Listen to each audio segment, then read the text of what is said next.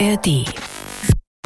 Aber ich habe sehr viel Glück in meinem Leben gehabt, dass ich äh, nicht in den Knast gekommen bin. Du realisierst gar nicht, dass du in dem Moment Freiheitsberaubung begehst, wenn du irgendjemanden ein Auto tust. Es gab keinen direkten Beef mit Mero. Es gab auch äh, generell kein Beef. Es gab nur so diese Zeit, wo ich auf die Schnauze gefallen bin, wo viele Menschen sich von mir abgewendet haben, wo meine Musik nicht mehr so funktioniert hat. Das hat so einen Klick in meinem Kopf gemacht, so zu sagen, ey, was mache ich falsch? Mein Name ist Simon. Mein heutiger Gast kommt nicht von Straße, er kommt von Kanalisation. Geboren in der kurdischen Badewanne hatte er nix außer Hunger. Heute ist sein Lambo kreidegrau wie seine Augenbrauen und sein Ankleidezimmer sieht aus wie ein Kaufhaus. Er wechselt die Sim, aber nie den Kreis. Nike-Kappe falsch rum, doch das Herz am richtigen Fleck. Der Fuchs aus der Welritzstraße. Enno ist bei uns, oder? Oder bitte nochmal, nochmal, das Intro war zu krass. bitte, Bruder, für mich noch einmal. Noch einmal? Noch einmal, bitte. Mein Name ist Simon. Mein heutiger Gast kommt nicht von Straße, er kommt von Kanalisation. Geboren in der kurdischen Badewanne hatte er nix außer Hunger.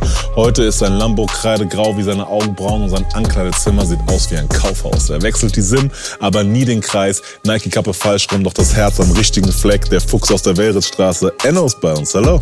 Freut mich hier zu sein, Bruder. was für ein Intro.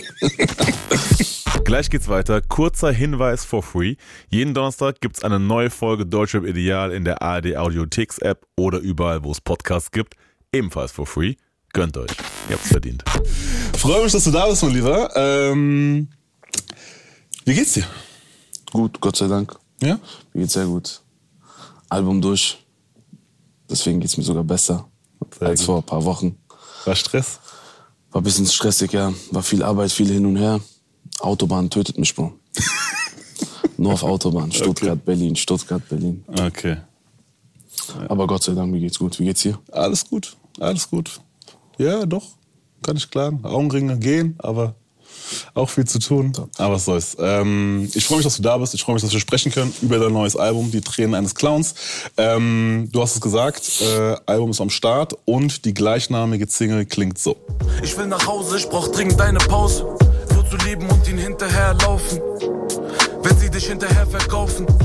Von paar Stichen Risse in der Haut drin. Damit der Junge nicht vergisst, warum er raus will. Und wäre das Schicksal nicht gelaufen, wie es lief, wenn wir die, die fliehen und im Mittelmeer saufen. Warum du gegeben, gegebenenfalls eine Pause gebraucht hast, wie dein Schicksal generell so lief, ähm, auch warum du äh, siebenstellige Steuerschulden hattest ähm, und die Sachbearbeiterin aber mittlerweile äh, mit Handkuss auf der Straße grüßt. Darüber sprechen wir Ja, wir gleich. lieben uns, wir lieben uns. Genau. Ähm, vorher eine kurze Einordnung für die ganz wenigen, die dich vielleicht noch nicht kennen oder noch nicht so auf dem Schirm haben. Korrigier mich bitte, wenn ich das jetzt kurz durchratter. 2016 erste Songs von der Straße in die Charts, äh, Panamera, Wer macht Pada und so, mit Dadan äh, gepoppt, quasi durch die Decke gegangen. Vier Videos später, glaube ich, schon einen Vertrag bekommen, als erstes bei Kopfticker, ähm, dann relativ schnell äh, zu AON 2018, ähm, kam auch das erste Album äh, von äh, Über alles oder nix. Ähm, dann gab es mal kurz eine äh, 3000 Mann Eskalation äh, bei einem Burgerladen in Wiesbaden bei einer Eröffnung, die 40 Minuten später aufgelöst werden musste. 2019 ausverkaufte Tour, dann Album, noch ein Album, Goldplatten, achtstellige Streaming-Zahlen und deine Songs sind, keine Ahnung, überall vertreten. Du hast Shisha-Bars eröffnet, Friseurläden, äh, diverse Businesses noch, Investments getätigt. Ähm, 2020 war so eine Phase, wo so, ich nenne es kurz vom Weg abgekommen, ähm, du hast Therapie gemacht, äh, dich dann wieder auf Musik konzentriert, äh, to the fullest. Äh, 2022 spätestens da auf jeden Fall deinen Respekt wieder zurückgeholt. Trennung von deinem Label, AON, und jetzt dein neues Album, quasi in Eigenregie. Yes.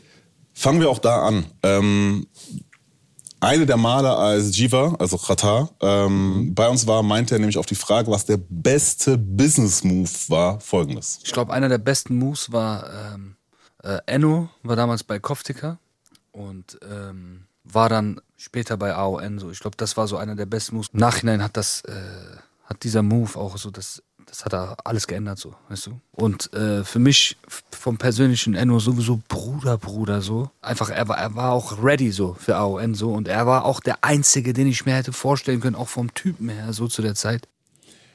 Du hast es an einer oder anderen Stelle schon mal erzählt, aber für die Leute, die sich vielleicht fragen, weil das ist immer so eine Geschichte, jahrelange Zusammenarbeit, immer Bruder, Bruder, Qatar hat es jetzt gerade auch nochmal gesagt. Warum jetzt die Trennung von, von AON und von Qatar? Äh, Bro, ich glaube, weil ich auch mittlerweile alt genug bin und auch über die ganzen Jahre neben Katar sehr viel gelernt habe. Und weil ich einfach auch selber das Potenzial habe, etwas aufzubauen, wie er das gemacht hat so. Und er ist ja Familie und wir haben offen darüber geredet und haben gemeint, hey Bruder, wir sind seit, keine Ahnung, sieben, sieben Jahren oder so sind wir zusammen.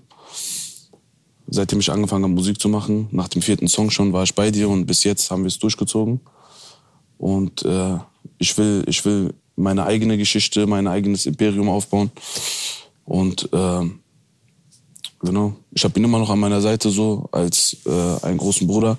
Wenn ich Hilfe brauche, wenn er Hilfe braucht, ich bin sein kleiner Bruder, der kann jederzeit mich erreichen, ich erreiche ihn und wir helfen uns gegenseitig. Aber das war so der perfekte Zeitpunkt, so mein eigenes Ding zu machen. Und ihr habt sogar noch ein, zwei Sachen geschäftlich so- sowieso noch miteinander zu tun. Ja, natürlich auch unsere ganzen Alben, die wir zusammen gemacht haben und so. Das verbindet uns ja sowieso ein Leben lang. Und äh, wie gesagt, mit ihm ist halt alles sehr familiär so. Abgesehen von Musik und so sind wir sowieso zusammen. Und äh, das war einfach der perfekte Zeitpunkt zu sagen, ey, ich mach das jetzt selber, weil ich das kann. Ja.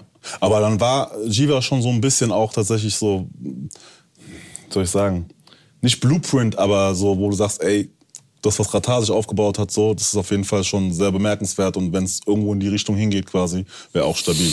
Ja, die Sache ist die, ich habe ja auch sehr, sehr vielen Rappern, die heutzutage etabliert sind und äh, auch erfolgreich sind, auch die Tür geöffnet.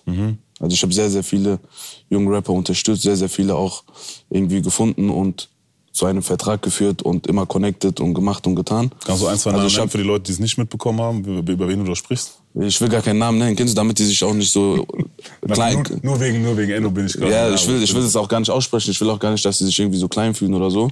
Aber ich habe sehr viele Menschen da draußen, die heute Musik machen, auf jeden Fall sehr viel geholfen am Anfang. Ähm, und das heißt, ich habe eigentlich ein Auge dafür, um auch junge Talente irgendwie zu entdecken. Und äh, deswegen, das war schon immer mein Ziel, auch selber mal irgendwann. Ich habe hab ich auch gemacht mit Fuchsmusik nebenbei. Habe ich ja äh, drei Jungs bei mir gehabt. Das äh, geht langsam so zu Ende. Und wir haben was Neues gestartet. Und das war schon immer mein Ziel, so, das auch zu machen. Kamen die, diese Gespräche äh, vor oder nach der Trennung? Darum, wo es hier geht. Wayo, wayo, Album Nummer 7. Sie boten siebenstellig, also hab ich unterschrieben. Das kam nach der Trennung. Das kam nach der Trennung. Ja, es kam nach der Trennung. Nach der Trennung haben wir angefangen zu verhandeln äh, mit Vertrieben und genau, sind dann am Ende zu Neffi, Universal. Universal Urban. Ähm, darf ich fragen, wie viele Jahre oder ist das zu, zu detailliert? Äh, was heißt wie viele Jahre? Auf jeden Fall ist es ein guter Deal. Sehr flexibel. Ja, aber jetzt keine bestimmten Jahre oder so. Wir haben eine bestimmte Anzahl von Alben, Songs, eine Option, aber so genau definieren kann man das eigentlich gar nicht. Seid ihr schnell einig geworden eigentlich oder war es eine längere Nee, das Geschichte? ging sehr schnell eigentlich. Ich habe auch schon sehr viel Musik gemacht gehabt. Also ich hatte auch schon viel Musik ready. Wir haben die Musik gehört, haben geredet. Ich habe so meine Vision erzählt und haben uns eigentlich schnell geeinigt. Ging Okay. ganz schnell. Super. Man muss dazu sagen, ne, also bei deinem Album Wellritzstraße, was 2018 kam, war der Vorschuss, glaube ich, da schon 100k. Dann, glaube ich, bei Fuchs 2019 hast du gemeint 800. Und jetzt der Mio-Deal ist auf jeden Fall auch eine gute Steigerung. Ähm, und deinen ersten Vorschuss hast du bei äh, Jumbo, glaube ich, erzählt. Im Interview hast du äh, komplett in die Eröffnung einer Shisha-Bar investiert. 100k genommen, zack. So. Ähm, Dein Bruder, muss man dazu sagen, hat auch noch was beigesteuert und so weiter und so fort. Und ähm, ich glaube, seitdem holt sie deinen damaligen Vorschuss alle zwei Monate, glaube ich, wieder rein. So. Ja, so gut wie mittlerweile. Pi mal Daumen. Manchmal ein bisschen mehr, manchmal ein bisschen weniger. Aber der Laden läuft seit fünf Jahren. Der läuft sehr gut. Ich glaube, es ist eine der besten Shisha-Bars, die es in Wiesbaden gibt. Ja. Du warst 19 zu dem Zeitpunkt. Gab es da irgendwann mal oder jemals diesen Gedanken so, okay, Vorschuss, ich meine, so eine Summe mit 19 sieht man vielleicht auch nicht so all die Tage so, ja, vielleicht investiere ich doch nicht alles direkt rein.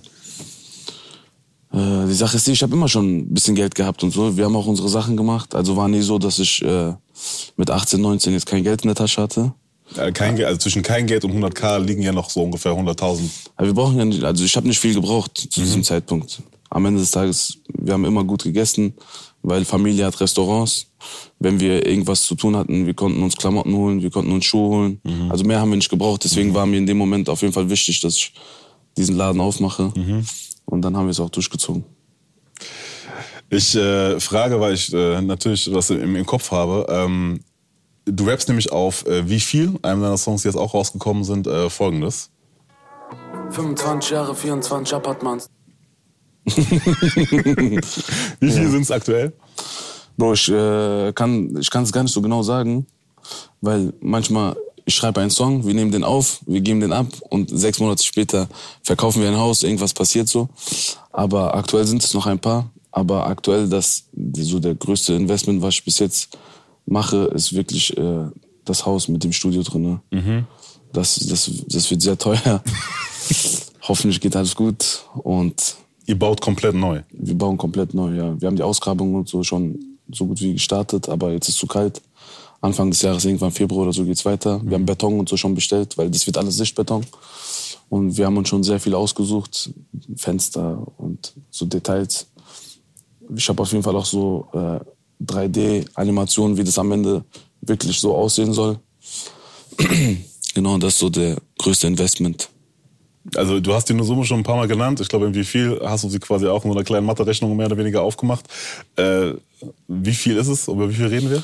Also wenn wir die Inneneinrichtung noch dazu zählen, was auch sehr teuer sein wird, allein Akustik für Studio und so, das wird alles noch ein bisschen, bisschen draufgerechnet. Ich glaube, wir werden so bei sechs, sechseinhalb Millionen landen, glaube ich. Sechseinhalb Millionen. Da ist dann Wellnessbereich, Swimmingpool, Studiogeschichten, Übernachtungsmöglichkeiten dabei. Ich glaube, Penthouse für dich sogar oben noch zum Wohnen. Genau, ne? ja. Warum rastest du so aus? Ich liebe Architektur. Ich habe ja auch Bauingenieurwesen studiert, zwei Semester. Oder drei Semester sogar. Und ähm, das ist so mein Traumhaus, so wie ich mir mein Haus vorstelle. Und wir haben äh, auch einen großen Bruder, liebe Grüße an Emre Abi an dieser Stelle. Er kommt aus Trier. Äh, er ist seit 20 Jahren ein sehr, sehr enger Familienfreund, wie ein Onkel für mich. Und er hat ein riesen Bauunternehmen. Der baut auch, äh, aktuell glaube ich, hat er sein dritten, drittes äh, Rote Kreuz Krankenhaus fertig gebaut und so. Also er ist ein sehr großer Mann im Bau. Ich habe auch noch nie jemanden kennengelernt, der mehr Ahnung hat als dieser Mensch, was Immobilien und Bau angeht. Er ist wirklich ein übertrieben krasser Fuchs in dieser Geschichte. Und er hat mich auch ein bisschen dazu motiviert. Er meinte, ey, wenn du schon sowas machen willst, komm, wir machen groß, ich stehe hinter dir, ich bin da für dich. Und dann haben wir uns einmal reingesteigert und dann konnten wir gar nicht mehr aufhören. Dann dachte ich, okay, komm, Sichtbeton da, Pool hier. Stu Studioboden ist zwei Meter mal drei Meter aus Glas. Du kannst runter im Pool gucken, vom Pool kannst du ins Studio reingucken. Dann, dann hat es irgendwie kein Ende gehabt. Und er hat immer gesagt, okay, können wir machen, können wir nicht machen. Das wäre eigentlich noch viel schlimmer geworden. Du bist aus diesem Michael Jackson. Äh, Ich wollte, Auto, in, ich Ja, wollte. Auto in Wohnzimmer parken. Also ich, hatte so, ich hatte verrückte Ideen, aber dann haben wir uns hier gebremst und dachten, okay, das kriegen wir hin. Und ja, so ist es entstanden. Ja, sehr gut. Schön. Und ähm, was ist das äh, Ziel mit diesem äh, 6,5 Millionen Projekt tatsächlich? Also da wirst ja nicht nur du und deine zwei, drei Jungs, mit denen du jetzt aktuell Mucke machst, quasi ähm, irgendwie unterkommen, sondern das ist ja wahrscheinlich mit einem größeren Gedanken angegangen. Ja. Also ich aktuell, wenn ich so grob rechne, im Jahr, ich gebe 150, 200.000 Euro nur aus für Hotels, Weg und Studios, wenn ich aufnehmen gehe. Also das heißt, wenn ich das aufgemacht habe, besser gesagt, wenn das fertig ist, spare ich jedes Jahr so oder so fast 200.000, weil ich selber nicht mehr nach links und rechts muss, sondern wir haben da Schlafräume, wir müssen dann nur noch die Produzenten, Engineers da hinholen. Die können da schlafen, die können da ihr Sport machen, Wellness machen. Also an erster Stelle für mich, ich spare viel Geld dadurch. Und äh, wir werden das auf jeden Fall auch vermieten. Vielleicht nicht an jeden, aber an engeren Kreis. So ein Ort, wir haben ja zwei Meter Betonmauer drumherum. Also wenn man da reingeht, soll man in einer Welt sein, wo man eigentlich nur produktiv sein will und arbeiten will und seine Ruhe haben will. Und wir werden es auf jeden Fall auch an Rap-Kollegen, die uns nahestehen und Bock drauf haben, auch diese Sache vermieten auf jeden Fall. Das ja nice. Also, wir haben jetzt ein bisschen gesprochen, ne? wie gesagt, mit 19 ersten Vorschuss in Shisha-Bar investiert, äh, Läden aufgemacht, viele Immobilien, dieses Bauprojekt ist da. Ähm, und bei Jumbo meinst du auch im Interview, dein äh, Verhältnis mit dem Finanzamt äh, sei mittlerweile so. Mit Finanzamt, ich, ich habe mittlerweile so ein Verhältnis zu dem Bruder, wenn die mich auf der Straße sehen, die machen so und ich mach so zurück.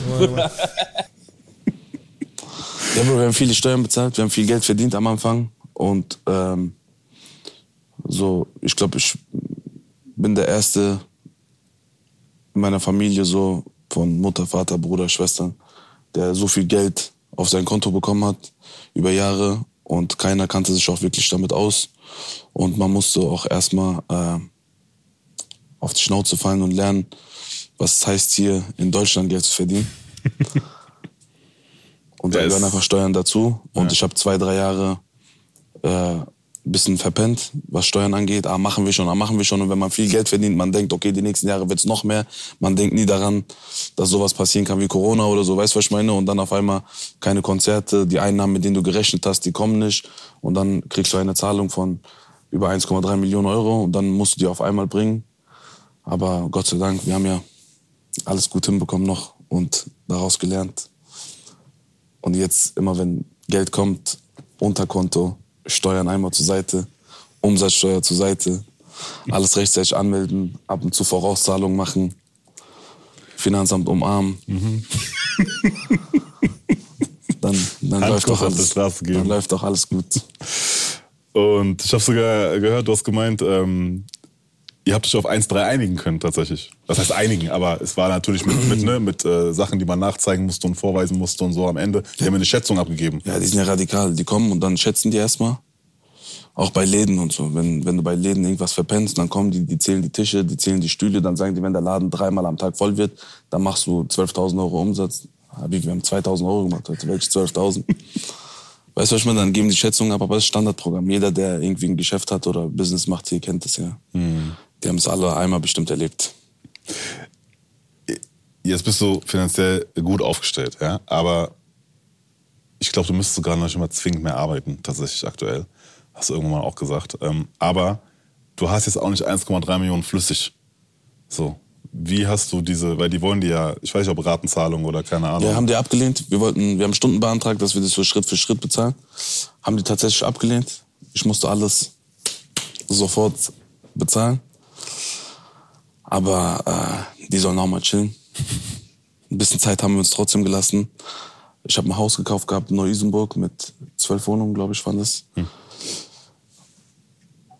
Und dann habe ich das Haus verkauft. Nach zwei Jahren oder so. Ich habe 600.000 Euro Gewinn gemacht an dem Haus. Und so konnte ich das irgendwie dann doch zahlen, relativ schnell zahlen. Und äh, so haben wir das auf jeden Fall hinbekommen. Hast du Tipps für Leute, nicht die jetzt 1,3 Millionen Euro Steuerschulden haben äh, oder die zahlen müssen, aber grundsätzlich investmentmäßig so? Weil ich meine, du bist 26, so. Ähm, da ist auf jeden Fall einiges passiert. Äh, ich meine, Leute sagen ja auch zum Teil, dass du eher ein Geschäftsmann bist als ein Rapper. So, äh, da kommen wir gleich noch auch noch zu. Aber hast du Tipps, wenn jetzt irgendwie, keine Ahnung, auch müssen nicht mal Rapper sein, aber irgendwie junge Leute, die jetzt gerade dabei sind, vielleicht auch erste Gehälter und so bekommen, fest im Beruf sind oder sich was aufbauen wollen, so, was macht Sinn, vielleicht mal sein Geld irgendwo arbeiten zu lassen oder ohne, dass das jetzt natürlich als ein verlässlicher, äh, zertifizierter Investment-Tipp ist, ne? müssen wir aufpassen, rechtlich, glaube ich. Aber ähm, Also, also meine? Erfahrung ist, Ja. auf jeden Fall, wenn du selber guckst, wenn du selber recherchierst und wenn du selber für dich was Gutes machen kannst, dann mach. Was ich damit sagen will, ist, vertraut niemanden. Ich bin auch schon zwei, dreimal auf die Schnauze gefallen mit Investments, auch sehr hohe Summen, wo ich äh, monatelang, teilweise zwei Jahre lang mein Geld hinterher gerannt bin oder hinterher renne immer noch sogar teilweise. Also Leute, die kommen und euch irgendwas erzählen, zu 90 Prozent, wenn du denen Geld in die Hand gibst, kannst du dir sicher sein, dass das Geld nie wieder zurückkommt. Und äh, was ich auf jeden Fall empfehlen kann, sind Immobilien. Ob es eine kleine Wohnung ist, ein kleines Mehrfamilienhaus. Jetzt aktuell sind die Zinsen natürlich hoch. Ist jetzt kein guter Zeitpunkt zu finanzieren. Aber es werden auf jeden Fall bestimmt wieder bessere Zeiten kommen. Und was ich empfehlen kann, ich kenne mich halt nicht so gut aus mit Aktien und äh, Bitcoins und diese, die- diese Materie ist nicht so meine Materie. Aber was ich sagen kann, ist, bei Beton verliert man eigentlich nie Geld.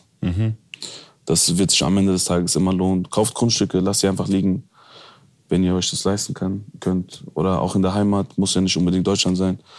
An alle Kurden, Türken in der Türkei ist auch ein übertrieben krasser Markt, wenn man Grundstücke kauft, gefühlt nach einem Jahr schon 20, 30 Prozent schon wieder teurer, als was heute kostet.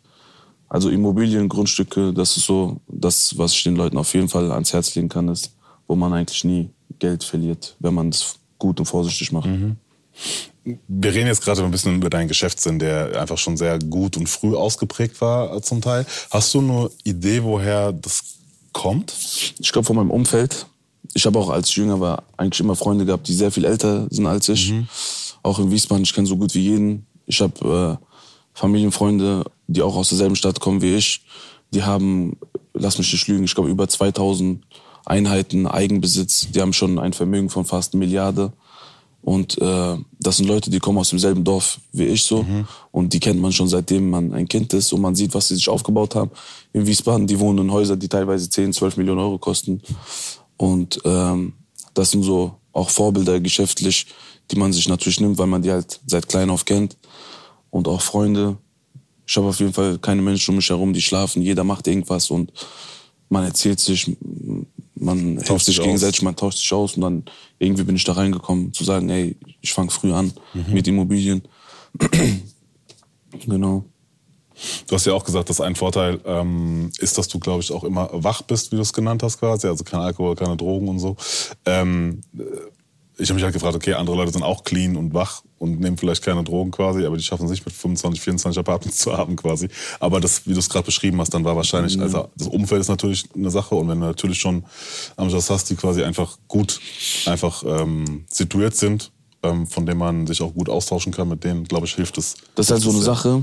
Also Menschen, die, also die meisten Menschen gehen ja normal arbeiten, so wie die meisten meiner Familie auch. Und mit zwei, drei, vier, 5.000 Euro im Monat ist schwer, sich sowas aufzubauen. Aber man kann gucken, wer ist mein engster Kreis. Man kann sich zusammentun, man kann Sachen gemeinsam machen. Also ich habe nie jemanden gesehen, der so viel erreicht hat und der alleine ist. Also allein ist wirklich sehr schwer. Ich habe natürlich Glück gehabt, dass ich mit Musik äh, sechsstellige Summen auf mein Konto kriege, offizielles Geld habe, um äh, Immobilien zu holen, bei der Bank Sachen zu finanzieren, gute Bonität. Also die Bonität ist eigentlich A und O und man kann sich auch gemeinsam mit einem engeren Kreis eine gute Bonität aufbauen. Und ich finde, die Leute da draußen sollten auch öfter die Eier haben, einfach sich selbstständig zu machen und äh, mehr Risiko eingehen. Also ohne Risiko wird das nichts. Also wenn jemand zu Hause sitzt und sagt, ey, wie soll ich das jetzt machen? Aber der, wenn, er sich, wenn er sich Mühe gibt, wenn er sich einen Weg zeichnet, einen Plan macht, dann äh, könnte man das auf jeden Fall hinkriegen, dass man mit kleinen Sachen anfängt. Es gibt ja auch schon Wohnungen für 30, 40, 50.000 Euro, die man finanzieren könnte. Und Step by Step innerhalb von, keine Ahnung, 10, 15 Jahre kann man sich auf jeden Fall was Stabiles aufbauen. Egal. Ja, ich habe mit eine einem Restaurant mit einem Kellner gesprochen tatsächlich. Ein Kellner und der hatte auch, der hatte glaube ich auch schon zwei Wohnungen oder so. Ähm, nicht, dass Kellner jetzt schlecht verdienen, aber es war so also normaler, in Anführungszeichen, ist nichts außergewöhnlicher Job, wo ich auch dachte, okay. Und ähm, wie du gesagt hast, wahrscheinlich einfach klein anfangen. Aber ich kann mir auch vorstellen, dass schon Geduld auch ein Faktor ist, oder? Also, dass man halt schon auch gucken soll, dass das vielleicht jetzt nicht nach anderthalb Jahren schon funktioniert alles. Nein, so, also kurzfristig funktioniert sowieso gar nichts. Ausdauer ist, glaube ich, egal was man macht, eine der wichtigsten Sachen. Also wenn man keine Ausdauer hat, dann egal was du machst, wirst du nie erfolgreich sein. Weil äh, es werden immer Rückschläge geben oder Sachen werden nicht funktionieren. Oder Sachen werden dazwischen kommen, wie zum Beispiel jetzt die Zinsen. Du hast die vorgehabt, ich hole mir jetzt eine Wohnung, ich hole mir jetzt eine Wohnung. Und äh, jetzt sind die Zinsen, keine Ahnung, bei 6, 7 Prozent oder so. Und dann kannst du, deine Rechnung geht auf einmal nicht mehr auf. So. Aber wenn du sagst, ich gebe jetzt auf, ach, ich hol doch keine Wohnung mehr, dann hast du ja schon verloren. Aber wenn du jetzt guckst, wie kann ich machen, vielleicht holen wir uns die zu zweit, dann habe ich lieber 50 Prozent anstatt gar nichts. Weißt du, was ich meine? Also man kann, man kann sich schon einen Weg zeichnen, glaube ich, wenn man sich damit beschäftigt und die Ausdauer dafür hat. Ja. Du bist, korrigiere mich, ich habe zumindest mal die Info, die ich bekommen habe, warst du der Einzige oder bist der Einzige in deiner Fam mit Abschluss. Äh, ja, also im engeren Kreis quasi. Hattest du irgendwie Druck deswegen? So? Ich hatte keinen Druck, aber ich war eigentlich auch äh, immer gut in der Schule. Und äh, das war so irgendwie, ich hatte so ein klares Ziel. Ich dachte, ich will studieren und ich will Bauingenieur werden. Und deswegen habe ich diesen Ziel auf. Ich habe auch nie mehr gemacht als das, was ich brauche. Zum Beispiel, ich hätte auch Abitur machen können, aber für Bauingenieurwesen hat Fachabi gereicht. Dann dachte ich mir, okay, ich mach Fachabi. Also warum soll ich mir jetzt diesen ganzen Stress geben und Abitur machen, wenn ich für das, was ich eigentlich machen will, nur Fachabi brauche? Und viele Leute auch in meiner Klasse, die dann Abi gemacht haben, sind auf einmal ein Jahr später auf meiner Schule gelandet und haben ein Jahr so Kopfwix gehabt und ey, weißt du, was ich meine? Fremdsprache da, Fremdsprache hier. Ja, Ich hatte auch Französisch. Ich weiß doch. ich hatte kein Französisch. Ja, Bruder, ich hatte, Aber je danach hatte ich auch kein Französisch. Aber je parlais un peu français. Un peu, un petit peu, un peu. Dann hört's aber auch auf. Da hört's auf, tatsächlich. Croissant, Baguette geht noch ein bisschen weiter. Aber, aber mehr auch nicht. Ähm, du bist ja nicht immer, du hast schon ein bisschen durchblicken lassen. Du bist ja natürlich nicht immer den äh, geraden Weg gegangen. Ich meine, jeder war mal jugendlich. Das heißt nicht jeder war mal jugendlich, aber ne? Ähm, so, man macht viel Scheiße. Hier und da, links, rechts, auch mal diagonal gegangen. Ähm, zwei Dinge sind mir hängen geblieben. Tatsächlich einmal diese E-Bike-Geschichte, wo ihr da eingestiegen seid, glaube ich, und E-Bikes im Wert von 90, 80k oder so, glaube ich, ähm, mitgehen liest. Und einmal diese ähm, 10 Kilo Grasübergabe von irgendeiner Rocker-Gang, wo du irgendwie noch kurz vorher gewarnt wurdest, dass dann irgendwie auch eine Falle sein sollte, so zumindest wird das so erzählt.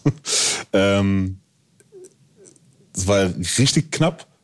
Gab es noch mal andere Momente, die so ganz knapp waren, wo du so sagst, okay, das sind so denkenswert, denken, denkwürdige Momente gewesen, wo echt so, keine Ahnung, das Glück auf meiner Seite war? Ich habe auf jeden Fall sehr viel Glück gehabt, Bro. Weil, äh, abgesehen von diesen 10 Kilo Gras, wir haben noch viel, viel, viel, viel mehr Sachen gemacht, wo ich auch so direkt auch so aus Respekt zu meinen Eltern und zu meinem großen Bruder und so nicht so öffentlich darüber rede. Aber ich habe sehr viel Glück in meinem Leben gehabt, dass ich äh, nicht in den Knast gekommen bin. Wir haben auf jeden Fall sehr viele andere Sachen auch gemacht, die sehr unüberlegt waren und die sehr schnell nach hinten laufen könnten. So. Hätten losgehen können. Ja, so einfache Sachen im ersten Moment, aber du realisierst gar nicht, dass du in dem Moment Freiheitsberaubung begehst. Wenn du irgendjemanden ein Auto tust und mit denen im Wald fährst und sagst, du kleiner Bastard, wo sind meine 4000 Euro? Weißt du, was ich meine? Ja. Aber so komische Sachen, die man so mit 17, 18, 16, die, man, die man so macht. Und dann denkst du dir, ey, was habe ich da gerade gemacht? So ein paar Jahre später. Es hätte auch ganz anders laufen können, weil viele Freunde von mir waren drin. Zwei Jahre, zweieinhalb Jahre, drei Jahre, sechs Monate, acht Monate. Wir haben uns auf jeden Fall auch als Polizisten verkleidet damals. Mit einer meiner besten Freunde, mit Omid damals. Und wir haben in Mainz Leute angehalten. So nach dem Motto Kriminalpolizei. Wir hatten auch so Westen und so. Und haben Leuten Handys abgenommen, Bargeld abgenommen von Tasche und so. Und an dem Tag, da war ich, habe so viel Polizei noch nie in meinem Leben gesehen. In Mainz war das. Und bei dieser Geschichte ist Omid zum Beispiel in den Knast gekommen. Und dann denke ich mir, ey, die hätten mich jetzt auch gerade erwischen können. Ich bin gerade entkommen. Aber die hätten mich auch mitnehmen können. So kleine, aber auch irgendwie nicht kleine Fehler, die eigentlich auch hätten eskalieren können. Aber Gott war an meiner Seite und ich habe es irgendwie immer Der Fuchs. ohne, ohne geschafft. Der Fuchs mit viel Glück. Ähm, jetzt bist du relativ schnell, als dann Mucke anfing, relativ schnell durch die Decke gegangen. Also wie gesagt, du hast, glaube ich, du hast ja auch immer, es gab ja keine so Lost Tapes in, in dem Sinne, dass du irgendwie angefangen hast, Mucke zu machen für dich, für dich, für dich und dann irgendwas rausgehauen hast, sondern du hast ja gefühlt die ersten Songs, die du auch gemacht hast, in irgendeiner Form auch immer direkt das Video rausgehauen. So. Und dann ging es relativ schnell. Ähm, und das heißt, du warst relativ jung, relativ erfolgreich. Ähm, und das hatte auch zur Folge, dass du teilweise nicht ganz so schlaue Entscheidungen getroffen hast. Und ähm, ich glaube, 2021 beschreibst du es auf dem Song ähm, Ensa eigentlich ganz gut. Die erste Mio ließ mich fliegen und hart abstürzen. Ja, gibst du nem Ghetto, geht ein Labelvertrag. Kann es sein, dass er aufs Gas drückt, trotz Bremsenversagen? Wie kann ich mir das vorstellen? Was für eine Zeit, oder wie, wie war diese Zeit zwischen 2019 und 2021 so? Du bist 19, das poppt durch die Decke, ähm, Songs, keine Ahnung, kriegst Vorschuss von 100k, Songs drehen durch, gehen viral, Leute feiern dich, du machst, keine Ahnung, für einen Burgerladen, 3000 Leute versammeln sich, muss aufgelöst werden, so.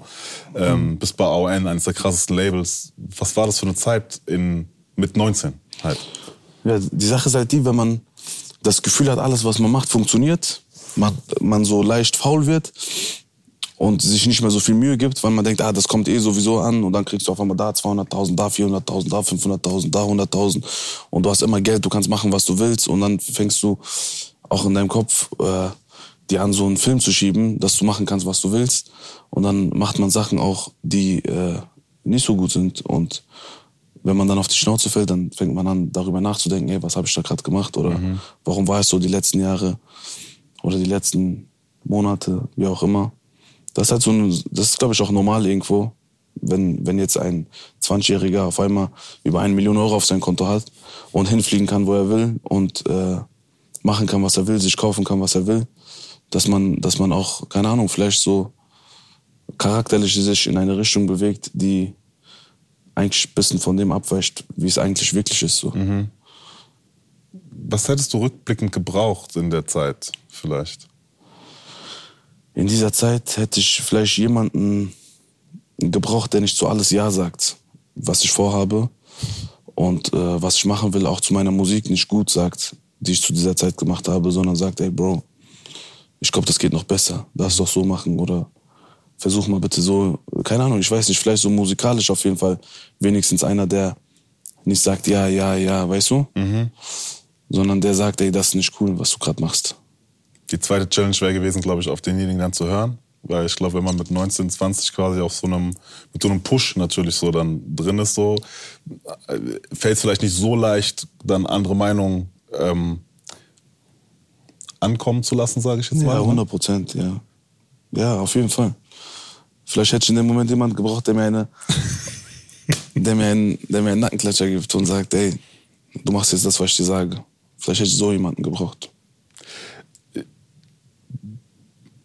Also aus verlässlicher Quelle weiß ich, dass du auch in diesen Jahren tatsächlich auch viel Geld verbrannt hast, Viel, Bro, viel. ehrlich gesagt. Ich habe letztens auch darüber nachgedacht. Also Klamotten sind nicht nur das Einzige, wo ich viel Geld verbrannt habe. Ich habe wirklich überlegt, ey, wofür habe ich sehr unnötig sehr viel Geld ausgegeben? Hotelzimmer, Bro. Hotelzimmer. Ich erinnere mich an Tage, wo ich 5000 Euro die Nacht bezahlt habe und alleine drin geschlafen habe, so vier, fünf Stunden. Und dann bin ich wieder abgezogen. Nur für den Flex. Ja, und ich habe nicht mal Stories gemacht. Das ist ja das Problem. Hätte ich wenigstens so Stories gemacht, Fotos gemacht und für Instagram und da und hier ein bisschen gepostet und das für mich noch verwendet. Gar nicht einfach so, so, weil ich das Gefühl hatte, ich muss jetzt da drin schlafen. Keine Ahnung, irgendein Komplex, den, den man manchmal mit sich trägt und denkt, wenn ich jetzt da unten an der Lobby stehe, muss ich jetzt das krasseste Zimmer nehmen, was es in diesem Hotel gibt. Ich habe sehr viel Geld für Hotelzimmer verbrannt, wirklich so unnötig. Es gab auch so eine Zeit, glaube ich, wo du die Kreditkarte von Jiva hattest. Ja, in Mallorca, ich glaube, Bis du eskaliert bist? Da war ich bei Nikki Beach Beach Club. Und ich habe es erst da erfahren, dass er seine Kreditkarte da hinterlegt hat. Dann ging's los, Bruder. Ich so, einmalige Chance, wir holen alles raus, was geht. Bringt Sushi, bringt Alkohol. Du trinkst doch gar nicht, ich weiß, Bruder, bring. Ich wir, wegsehen. wir schütten aus. Weißt du, was du so in diesen Jahren an unnötigem Geld ausgegeben hast? Oder würdest du, könntest du eine Schätzung abgeben? So? Bro, wenn ich jetzt so schätzen muss, ich glaube, ich habe locker bis jetzt eine Million Euro so an Schuhe, Klamotten verbrannt, die ich nicht mehr anziehe. Weil wenn ich überlege, die Schuhe, die wir anziehen, ein paar Schuhe, die kosten, keine Ahnung, 600, 700, 800 Euro, teilweise 1000 Euro. Und ich habe bestimmt 300, 400 Paar Schuhe. Welche Schuhgröße hast du, Bro? 43, 44, Bro, was hast du? Nein, so 44, 45. Ähm, und dann noch Klamotten, immer bei Videodrehs, drei, vier Outfits. Teilweise Sachen auch, die einfach nur überteuert waren. So, das muss jetzt von dieser Marke sein und von dieser Brand und eine Jacke kaufen für 3.000, 4.000 Euro, die du dann auf einmal nie wieder siehst, nie wieder anziehst.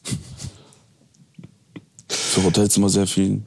Ich weiß nicht, Bro, ich glaube, ich habe schon so, ich glaube, wenn ich so schätze, ich glaube, ich habe so drei Millionen locker gefressen, so. Einfach nur so unnötig.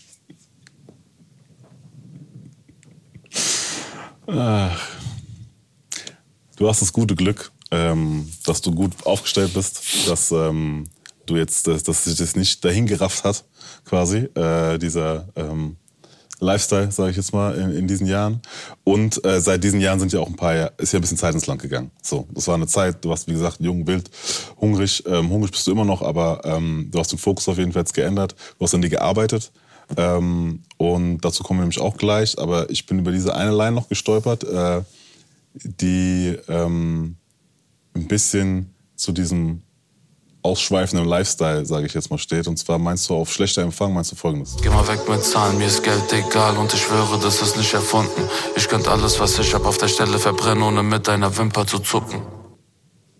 Ja, das ist auch der Grund, warum ich äh, so viel Geld verbrennen kann.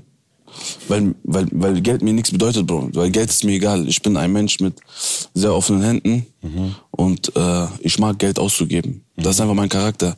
Auch wenn es nicht in diesen Maßen ist und so, aber ich freue mich, wenn zum Beispiel andere Rapper jetzt nach Wiesbaden kommen und die sind 10, 15 Jungs, große Tisch, viel Essen und weißt du, was ich meine? Hm? Gastgebermentalität. so Gastgebermentalität und ich hab, äh, ich mag das. Auch wenn ich so nur 1000 Euro in meiner Tasche hätte und kein anderes Geld mehr, wenn jetzt 10 Leute kommen und ich diese 1000 Euro für Essen ausgeben muss, dann würde ich das so mit Herz tun, weil das, das gibt mir ein Gefühl, was, was mir andere Sachen einfach nicht geben. Ich mag es, Menschen Geld auszugeben und für die auch Sachen zu tun. Äh, keine Ahnung, ich mag das einfach. Ich habe das in mir. Okay, dann, weil ich, wir müssen jetzt nicht tatsächlich Line für Line gehen, aber ähm, das war dann sinnbildlich äh, gedacht quasi, diese Line, weil ich, also ich habe ja nur einen ganz, ganz kleinen Bruchteil und wir haben mit sehr, sehr, sehr, sehr hohen Zahlen dividiert jetzt quasi von dem, was du hast. Und ich wüsste, es würde schon, das hätte ja Schweiß und Tränen gekostet quasi, äh, sich das aufzu, also zu holen und zu bekommen und so. Ich meine, klar, Geld kommt, Geld geht, aber ähm, Also was ich dazu noch sagen kann ist, zu dieser Line, man wird ja älter, man wird reifer, man schätzt so die wirklichen Sachen, man, man definiert Reichtum auch mit ganz anderen Sachen, was man mit 18, 19, 20 nicht so gemacht hat. So Familie, Freunde, Gesundheit, dass alle einfach äh, um dich herum einfach gesund sind und dass jeder das hat, was er braucht. Das sind so Sachen, die die letzten zwei, drei Jahre so immer mehr so äh,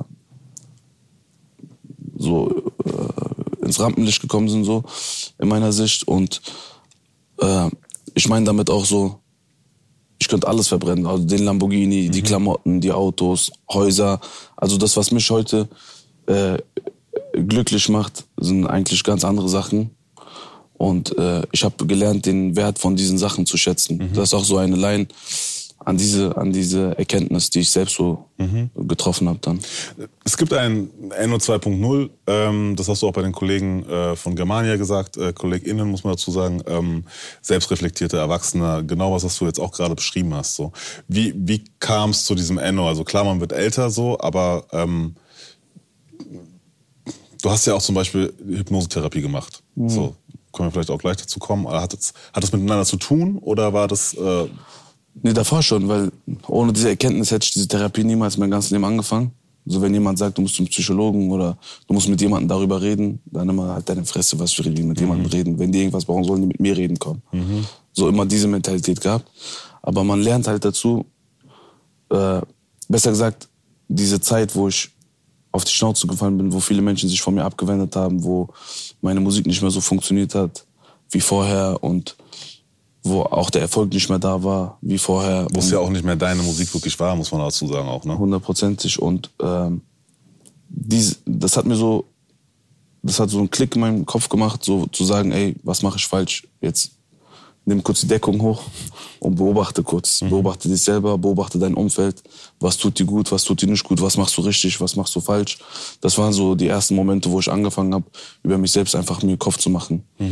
Und äh, genau, dadurch sind die Sachen dann halt in einen anderen Weg reingegangen als Jetzt habe ich dahin. Hypnosetherapie angesprochen. Ähm, die kam, wie gesagt, du hattest äh, selber beschrieben, aufgrund von Schlafproblemen auch so eine, eine Form von Depression auch quasi gehabt, weil es ja einfach über einen viel, also sehr, sehr langen Zeitraum ging quasi, dass es da nicht aufgehört hat, einfach so an dir zu nagen und Sachen zu machen.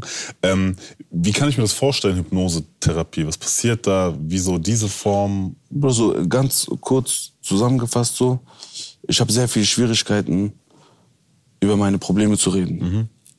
Und äh, ich bin, ich glaube, einer der liebsten Menschen auf diesem Planeten, aber ich habe eine sehr kurze Zündschnur auch. Ich bin sehr aggressiv.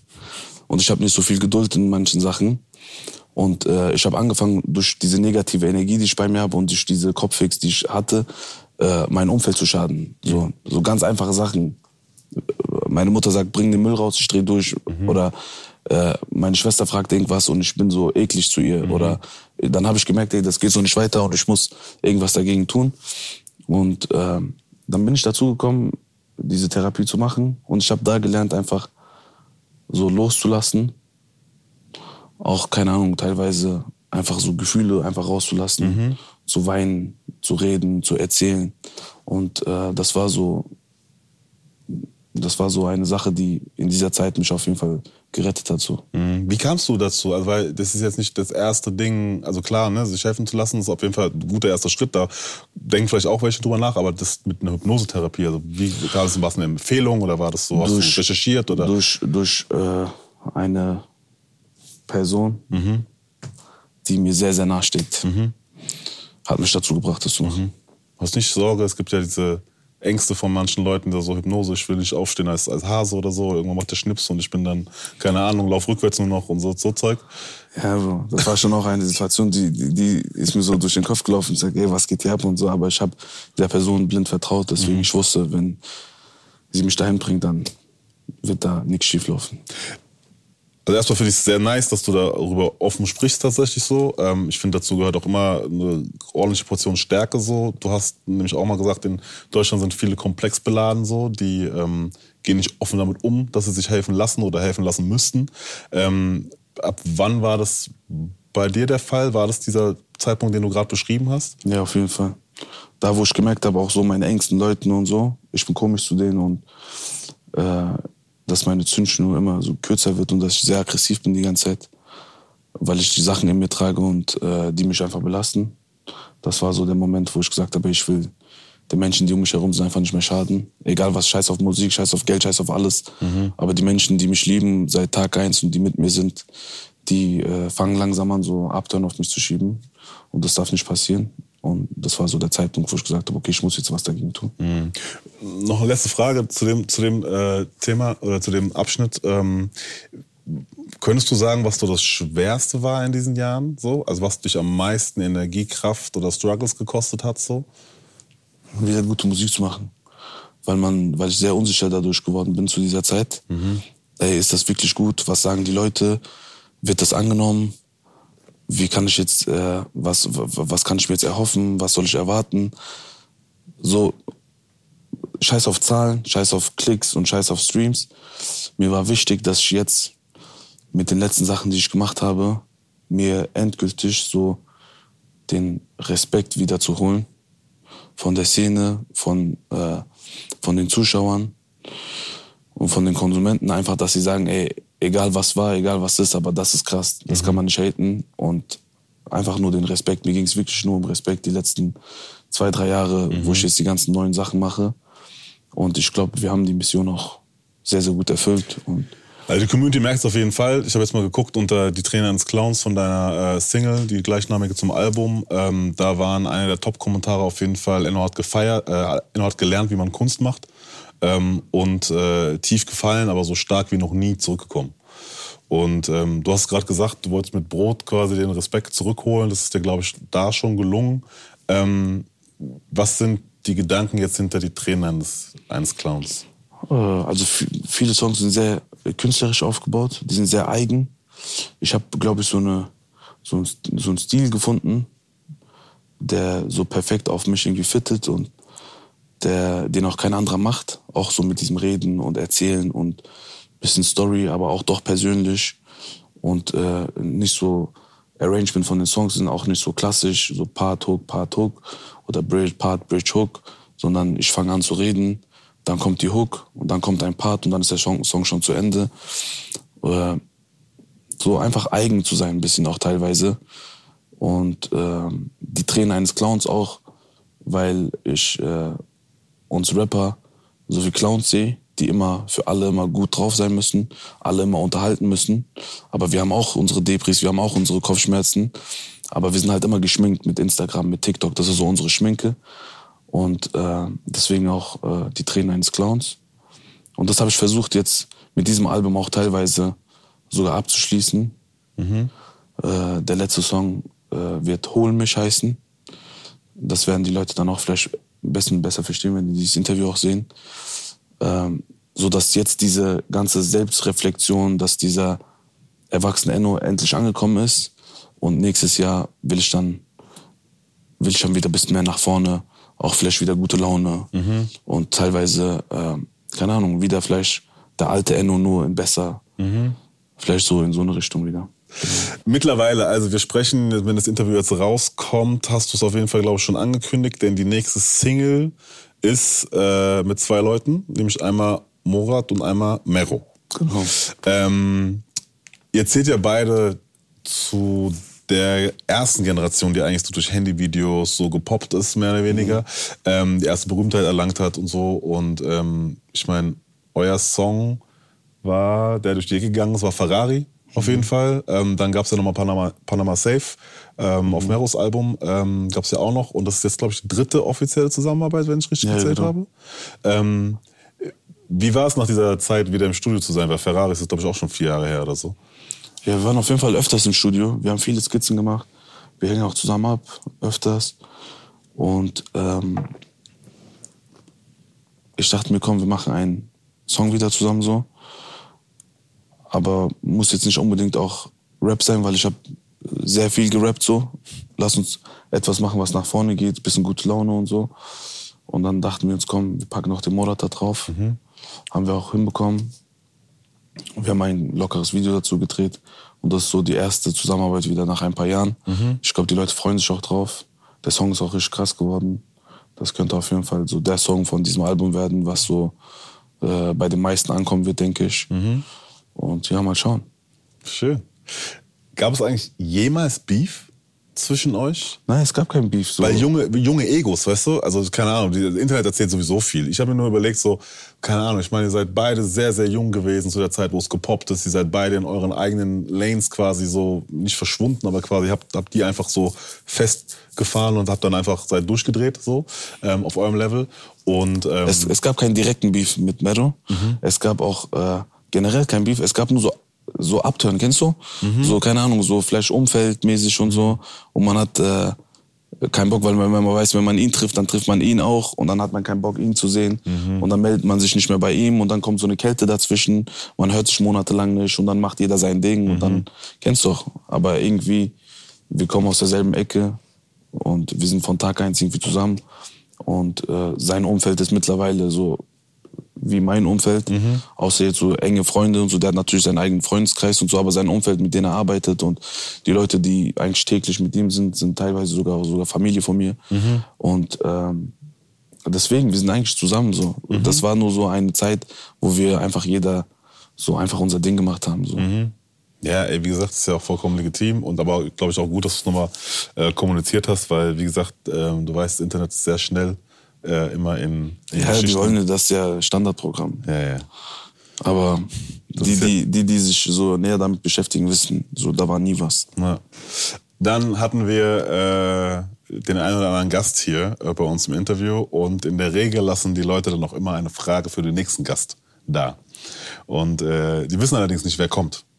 Deswegen ist es so ein bisschen ins Blaue rein. Du kannst dir schon im Hinterkopf mal äh, mit der anderen Gehirnhälfte schon mal auf jeden Fall eine Frage für den nächsten Gast jetzt überlegen. Eine Frage. Eine Frage für den nächsten Gast. Und äh, Farid war bei uns äh, im Interview. Und wie gesagt, er wusste nicht, wer kommt. Er war gerade zur ähm, hier Asphalt Massaker 4 Promophase quasi bei uns so, ähm, hat ein Interview gegeben und hat eine Frage da gelassen, äh, die ist wie folgt. Wer ist für dich der Rapper, den du am meisten hast in Deutschland? Falls ich dich gedisst habe, tut's mir leid. Ja, bei mir ist es nicht der Fall. wir, wir haben, glaube ich, Sympathie zueinander. Da gab es auch keine Disses, aber hassen. Ja, um jemanden zu hassen, muss man ihn so geliebt haben, sagt man, ne? Also es gibt keinen Rapper, wo ich sage, ich hasse ihn. Es sind mir auf jeden Fall ein paar sehr unsympathisch. Aber wenn die mich auch da antreffen, dann lasse ich die das auch spüren. Ja. Wie spürt man das, dass, dass er nur einen unsympathisch findet? Wenn ich nicht lache. Wenn ich nicht lache, wenn ich ernst bin und wenn ich, wenn der kommt und Hallo sagt, also ich werde auf jeden Fall nicht hingehen und ihn grüßen, wenn ich ihn nicht mag. Aber wenn ich jemanden mag und wir uns nicht kennen, bin ich trotzdem wie, hey, wie geht's, alles gut, gut, schön dich zu sehen.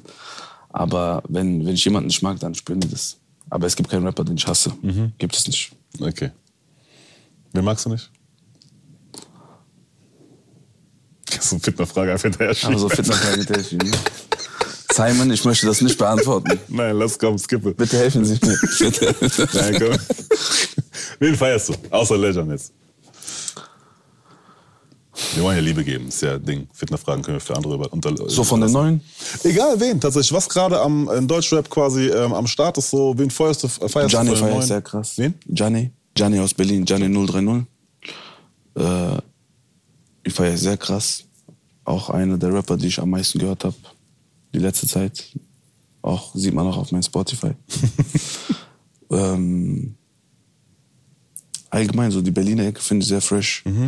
So auch äh, Nisi und so, die Jungs. Und äh, Paschanem. Die Musik, was die machen, feiere ich sehr krass. Mm, AK außer Kontrolle, dein letztes Album habe ich auch bös gefeiert. Ja, reicht schon. So, ja. Alles gut. Ähm, dann hast du auch eine Möglichkeit, die Frage an unseren nächsten Gast zu stellen. Was möchtest du von ihm wissen? Du weißt nicht, wer es ist. Vielleicht ist er groß, vielleicht ist er klein, vielleicht ist er eine Frau, vielleicht ist er ein Mann. Okay. Muss nicht was mit Musik zu tun haben, oder? Nö, überhaupt nicht. Also, wenn du die Möglichkeit hättest, zu entscheiden, wo du dein Traumhaus bauen willst, wo wäre es? Wo wäre es bei dir? Das ist ja hier in der Nähe. Wiesbaden. Nächster. Schon, ist, in, ist in Arbeit. Ich gehe nicht raus, ich bleib hier. Dann, ähm, wir kommen äh, schon gegen Ende. Was sind die Pläne? Ähm, was steht noch an? Ich habe auch gehört, so was ein bisschen durchblicken lassen. Es gibt ein Serienprojekt, über das du damals noch nicht so viel reden konntest, vielleicht jetzt ein bisschen mehr. Was Also, also ich, kann, ich kann immer noch nicht so viel darüber reden, weil äh, das schwankt so ein bisschen hin und her, da wechseln sich auch Sachen. Also es gibt nichts Handfestes, was ich sagen kann. Deswegen, ich würde das auch äh, deswegen auch unterlassen, darüber zu reden. Aber die nächsten Pläne sind auf jeden Fall, ein Album kommt. Wir haben noch viel Musik gemacht. Wir werden nach äh, Neujahr auf jeden Fall weiter Gas geben. Wir sind auf Twitch. Wir haben auf jeden Fall sehr viele Vlogs gedreht, die einfach rumliegen. Vielleicht, vielleicht hauen wir auch mal den einen oder anderen Vlog raus. Ähm, ich werde auf jeden Fall ein, zwei äh, meiner Lieblingsrapper demnächst auf Tour besuchen. Ich verrate euch nicht, wer, aber es werden auf jeden Fall ein paar Konzerte jetzt stattfinden, wo ich auch am Start bin. Ähm, ja, das sind so die Pläne. Eigentlich nur Musik und unser Studio mit Ehre und Stolz zu Ende bringen. das wird noch dauern. Ähm, Gibt es noch ein Thema, über das du sprechen möchtest? Habe ich irgendwas vergessen? Ist dir noch irgendwas wichtig tatsächlich so? Du hast noch mal letzte Worte gleich, aber gibt es noch ein Thema, was dir noch wichtig ist quasi, ähm, da, dass die Leute davon erfahren sollen oder das, ähm, was du noch kundtun möchtest? Äh, am 8.12. mache ich einen Mac and Cheese Laden auf in Berlin. Nächste Business Cousin. Äh, Schönhauser Allee. Der Laden heißt One O Cheese. Es wird auf jeden Fall Mac and Cheese geben. Man kann sich die Topics aussuchen mit Trüffel, mit Sujuk, mit Hähnchen, äh, vegan, normal. Äh, also der Laden ist auf jeden Fall schön geworden. Am 8.12. ist die Eröffnung. Wenn ihr das vorher seht, dann kommt vorbei. Wenn ihr das nachher seht, kommt auch vorbei. Aber bei der Eröffnung werden auf jeden Fall ein paar bekannte Gesichter auch da sein. Ein paar Specials, äh, wo die Leute sich bestimmt freuen werden, die zu sehen. Und ähm, Habt ihr diesmal mehr als 200 Leute angemeldet? äh, wir haben äh, diesmal niemanden angemeldet. Aber diesmal wird auch kein Konzert und so stattfinden. Deswegen weiß ich nicht, ob, Okay. ob jetzt da wieder ein paar tausend Menschen sich versammeln werden. Okay. Sehr gut. Dann, ähm, Enno, vielen Dank, dass du da warst tatsächlich für deine Zeit. Danke, ähm, weiterhin viel Erfolg auf jeden Fall. Die Tag, die Tränen eines Clowns äh, sind am Start. Checkt's auf jeden Fall aus. Checkt Enno aus. Mein Name ist Simon. Das hier ist Deutsche Ideal. Ihr seht uns bei YouTube, hört uns im Radio, ARD Mediathek, äh, TikTok, Instagram. Wir sind überall. Wer uns nicht findet, hat nie gesucht, sage ich immer. Und nicht vergessen, Papa hat's geschafft bis nach Europa und ich schaff's bis zu den Sternen. Inshallah, ich halt mein Wort. die letzten Worte gehören dir, Enno. Check mein Album ab, check Deutschrap Ideal ab. Ich finde, Simon ist der krasseste Interviewer, den es in Deutschland gibt. Er macht das wirklich richtig krass. Er, er, er, hat, er macht das wirklich, weißt du? Er sucht sich die Sachen raus und so, deswegen der macht die krassen Interviews, checkt die Interviews ab, checkt mein Album ab. Ansonsten passt auf euch auf. Wir sehen uns. So, Freunde, wir haben auf jeden Fall ein cooles Gespräch gehabt hier mit Simon. Wir sind jetzt auch äh, am Ende. Äh, vielen Dank auf jeden Fall, dass ich hier sein durfte erstmal. Abonniert den Kanal, verpasst nicht, was die Jungs hier machen. Peace. Kurzer Hinweis noch zum Schluss. In der ARD Audiothek findet ihr auch andere Podcasts rund um Hip-Hop und Rap, zum Beispiel Sandys Sprechstunde.